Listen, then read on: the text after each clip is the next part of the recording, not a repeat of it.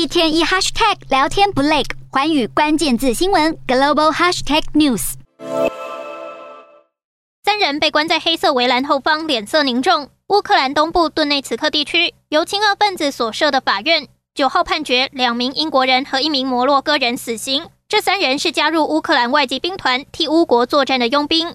顿内茨克人民共和国是乌克兰东部自行宣告独立的两个分离地区之一。为乌克兰而战的外籍佣兵艾斯林、平纳和沙德旺三人，四月中旬在对抗俄军和亲俄部队时，在马利波被捕。其中英国籍的艾斯林和平纳，当时还被俄方拿来当作筹码，希望交换被捕的乌国亲俄反对派领袖梅维楚克，但遭英国否决。